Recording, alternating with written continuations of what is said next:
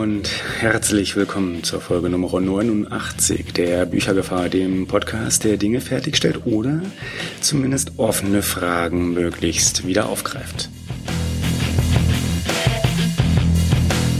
Mein Name ist äh, Roland. Ich freue mich, dass ihr wieder mit dabei seid. Und genau letzteres möchte ich dann auch gleich mal machen. Ja, eine offene Frage möglichst wieder aufgreifen. So haben wir zum Beispiel beim letzten Mal gefragt, auf welchem Weg holt und hört ihr eure Hörbücher? Die Antworten kamen auf diversen Kanälen hinein und waren sowohl überraschend als auch gerade nicht. So dominiert ganz klar und äh, eben wenig überraschend Audible als Quelle für Hörbücher. Nun, das ist sehr platzhirsch. Audible ist der größte Anbieter am Markt, ist der Marktführer. Klar, dass Menschen auch dort hören, weil sonst äh, wäre das ja eben nicht so. Aber einige haben wohl so eine Art schlechtes Gewissen oder sind so ein bisschen noch auf der Suche, wie sie damit korrekt umgehen sollen oder sind vielleicht auch unzufrieden. Äh, vielleicht man hört das ein bisschen raus, ja, immer so ein bisschen, wenn ja, ist dann doch Audible, also immer so ein bisschen verhalten die Antwort oder sogar äh, mit entsprechenden Ergänzungen. Und die Frage ist ein bisschen, warum das so ist, ja. Es ist, äh, weil Amazon dahinter steht, ne? so ganz frei von Moral sind wir halt letztlich dann doch nicht und äh, Amazon ist vieles, aber moralisch definitiv nicht korrekt. Ähm, äh, oder aber liegt das daran, dass DRM involviert ist, ja, weil, weil keine, wir, also weil wir damit äh, keine frei verwendbaren Dateien für beliebige Abspielgeräte bekommen können?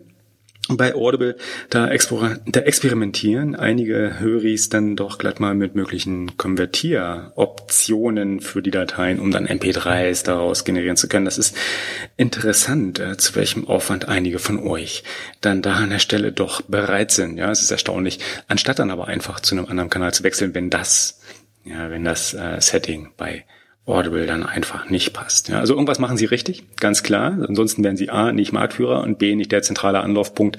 C, wenn man sogar gar nicht damit einverstanden ist, wie man dort die Ergebnisse präsentiert und angeboten bekommt.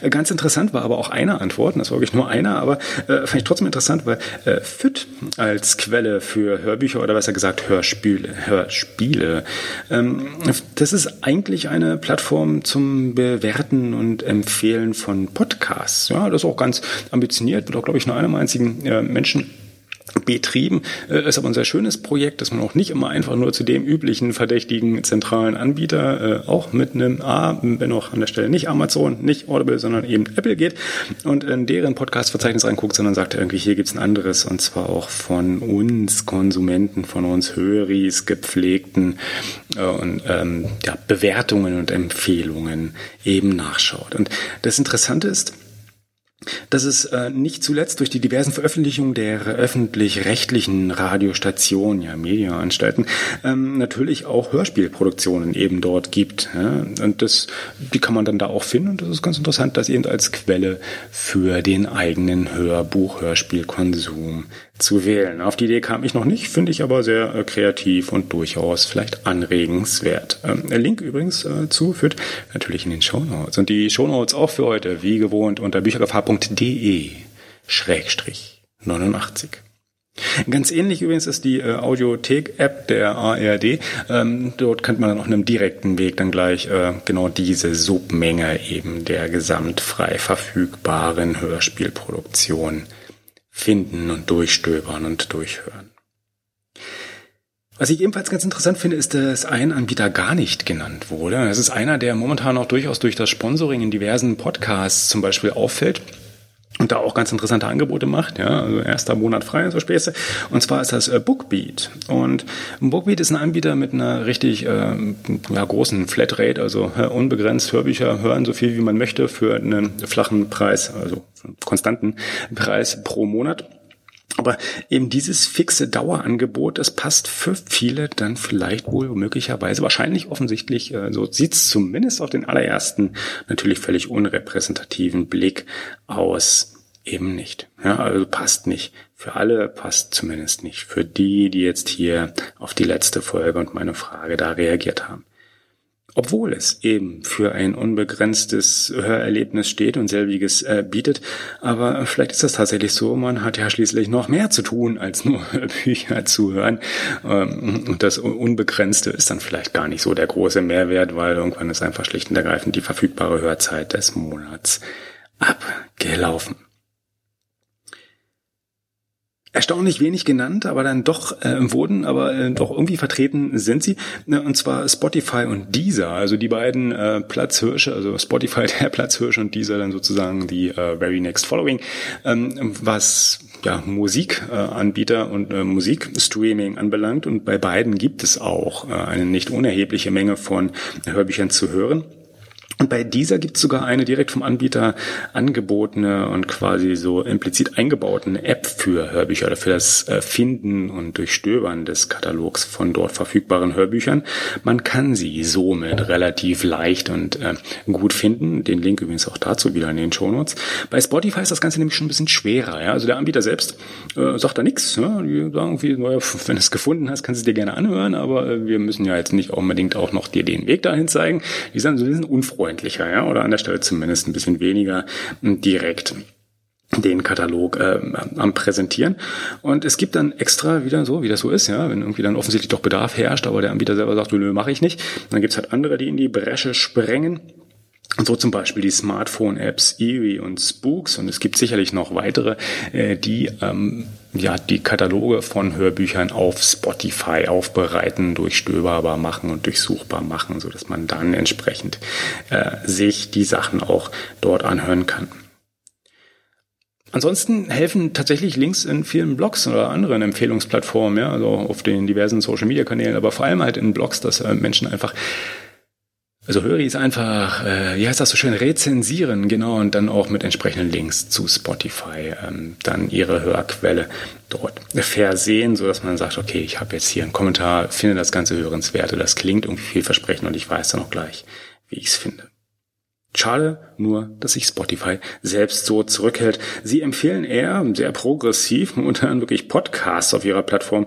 Ja, nun, die äh, kosten halt weniger, aber ja, das ist ja schön, ja, mit der Empathie äh, gegenüber den großen Anbietern muss man es aber nur auch nicht übertreiben, denn viel interessanter ist natürlich die Frage, also nicht die Frage, ja, was ist jetzt für Spotify irgendwie äh, kalkulatorisch äh, oder kaufmännisch äh, interessant, ja, dann können die sich mal bitte selber drum kümmern.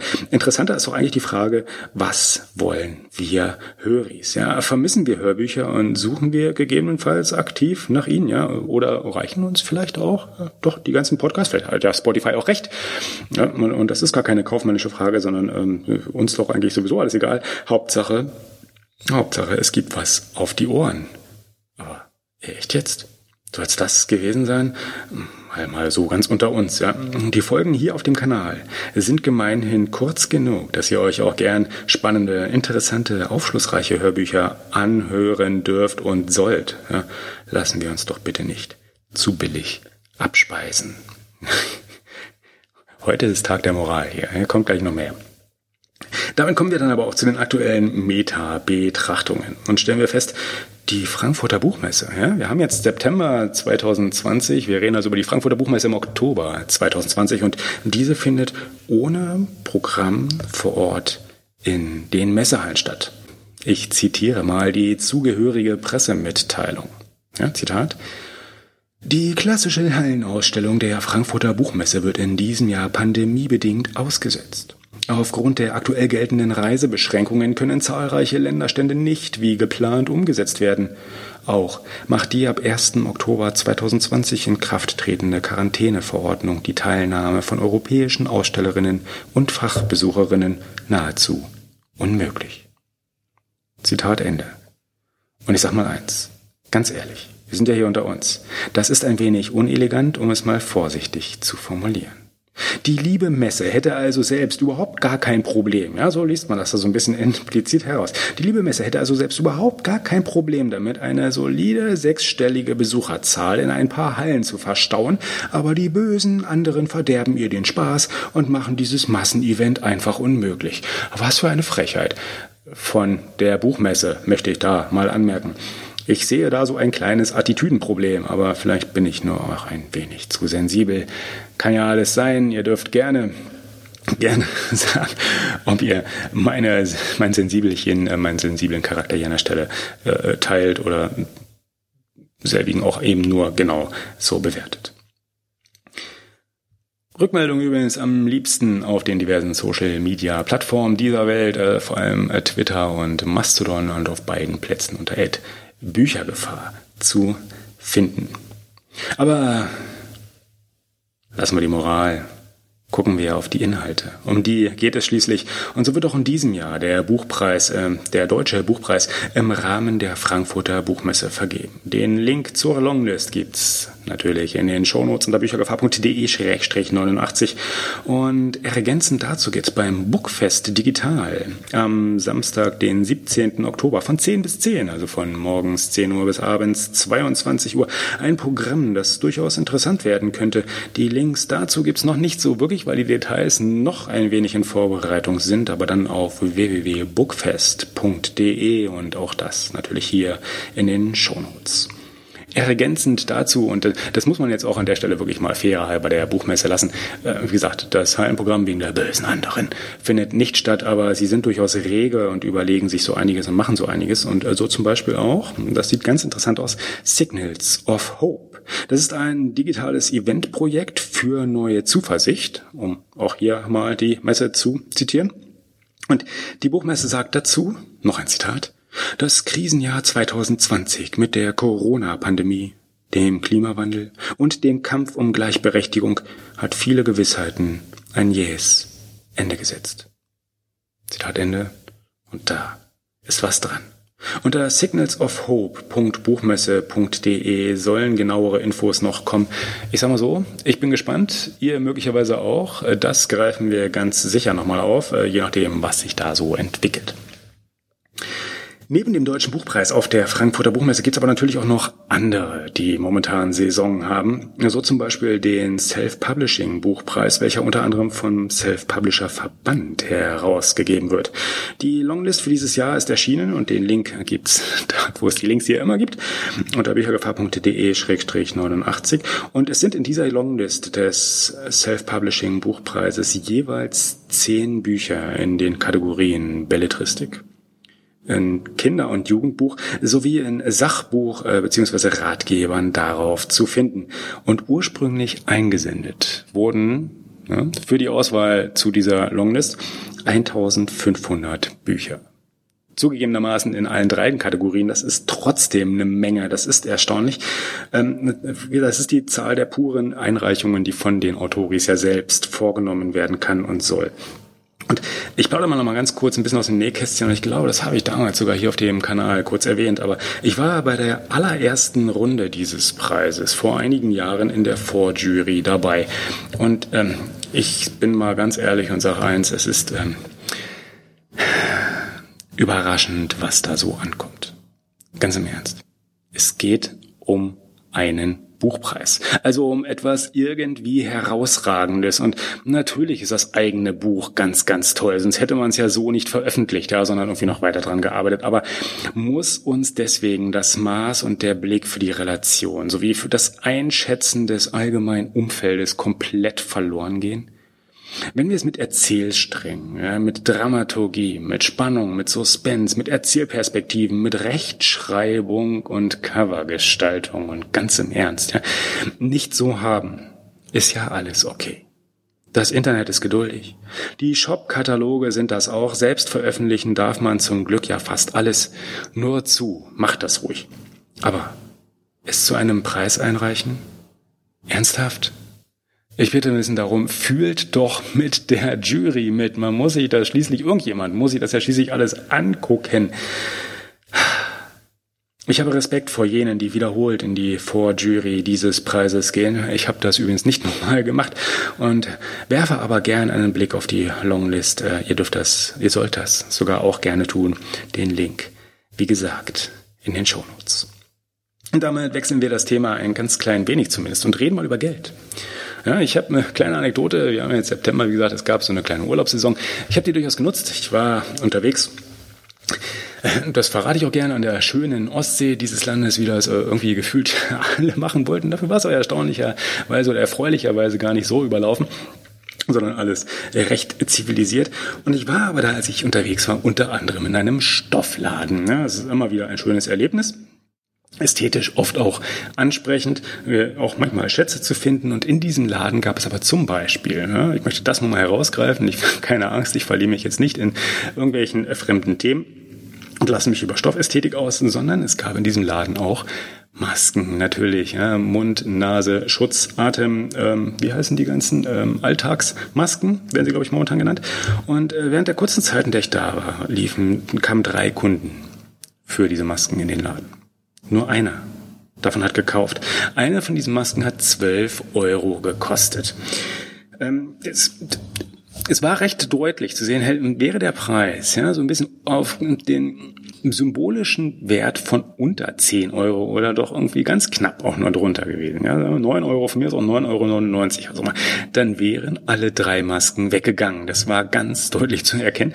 Ähm, und unterm Strich hätte das sich für den Laden vielleicht ein bisschen mehr gelohnt. Ja, ist doch mal eine interessante Frage. Der Kundenselektion an dieser Stelle hier. Ähm, parallel dazu, und das habe ich auch äh, eben im Urlaub gelesen und ein bisschen das Archiv leer gelesen, unter anderem die nicht ganz aktuelle, glaube ich, äh, Ausgabe Nummer 18 des Self-Publishers. Ja, dieses kleinen, schönen Magazins, äh, das mittlerweile, glaube ich, auch vom Self-Publisher-Verband, äh, ja klar, das mittlerweile vom Self-Publisher-Verband herausgegeben wird. Und die Nummer 18 aus dem Juni 2020 enthält unter anderem einen Artikel, der heißt Macht unsere Bücher teurer. Da musste ich sofort an diese Masken denken und an diese Analogie, dass äh, teurer gar nicht mal immer so zu mehr Umsatz führt. Aber gucken wir ruhig mal ein bisschen genauer drauf. In dem Artikel, der übrigens äh, von der durchaus hochgeschätzten oder von mir hochgeschätzten Jasmin Zipperling stammt, lässt sie auch mehrere andere zu Wort kommen. Und zwar eine Senior Marketing Managerin von Tolino Media, ja, womit auch der Name klar sein dürfte, ähm, einem Autor, noch eine Autorin und noch eine Autorin, also drei Autoris, sowie einer Vertreterin des Einkaufs von Umbreit und einer Buchhändlerin. Ja, ja, ja, die Zusammenstellung möchte ich mal bitte nochmal, äh, möchte sich jeder äh, auf der Zunge zergehen lassen. Wir haben also eine Anbieterin eines Self-Publishing-Distributors, äh, drei Autoris, ähm, eines ähm, Groß, Grossisten, eine Vertreterin aus dem Einkauf eines Grossisten und eine Buchhändlerin. Thematisch geht es dann im Artikel, der wie gesagt überschrieben ist mit Macht unsere Bücher teurer. Thematisch geht es darin um natürlich die ganzen Späße, die zu Preisen so führen können, wenn wir von Cost-Based Pricing reden, äh, nämlich den Produktionskosten von Autoren, die vom Schreiben leben können sollen, den ganzen sonstigen Beteiligten am Entstehungsprozess, die ja auch irgendwie morgens etwas auf ihr Frühstückstisch servieren sollen können. Und diversen Cost-Based Pricing basierten Beispielkalkulationen mitsamt Steuern, dem Barsortiment, Rabatten, dem Verlagsanteil und diversen Honoraranteilen. Und es geht um die Bitte nach höheren Preisen für Bücher. Man hört es ja übrigens, man hört es auch wieder, immer wieder in der Startup-Welt, ja. Raise your prices. Äh, auf Plätzen wie Medium oder Plätze wie Medium sind voll mit diesen tollen Erfolgsgeschichten und jetzt stinkreichen Gründis, die einfach nur ihre Preise verdoppelt, verdreifacht haben und jetzt einfach nur so absahen und die Kunden, die kommen in Massen und sind begeistert, wie hochwertig sich jetzt auf einmal das Produkt anfühlt. Meine Güte. Schließen wir doch, schließen wir doch an der Stelle lieber mal den Kreis und sagen, wer hat denn jetzt bitte in der ganzen Aufzählung von Senior Marketing Managern, Autoris, äh, Einkaufsvertretern und Buchhändlern, wer fehlt denn da? Wer kam denn da jetzt nicht zu Wort bei der Bitte um höhere Preise? Ganz genau. Die Lesis. Die Zielgruppe scheint völlig egal zu sein. Den Eindruck könnte man zumindest haben.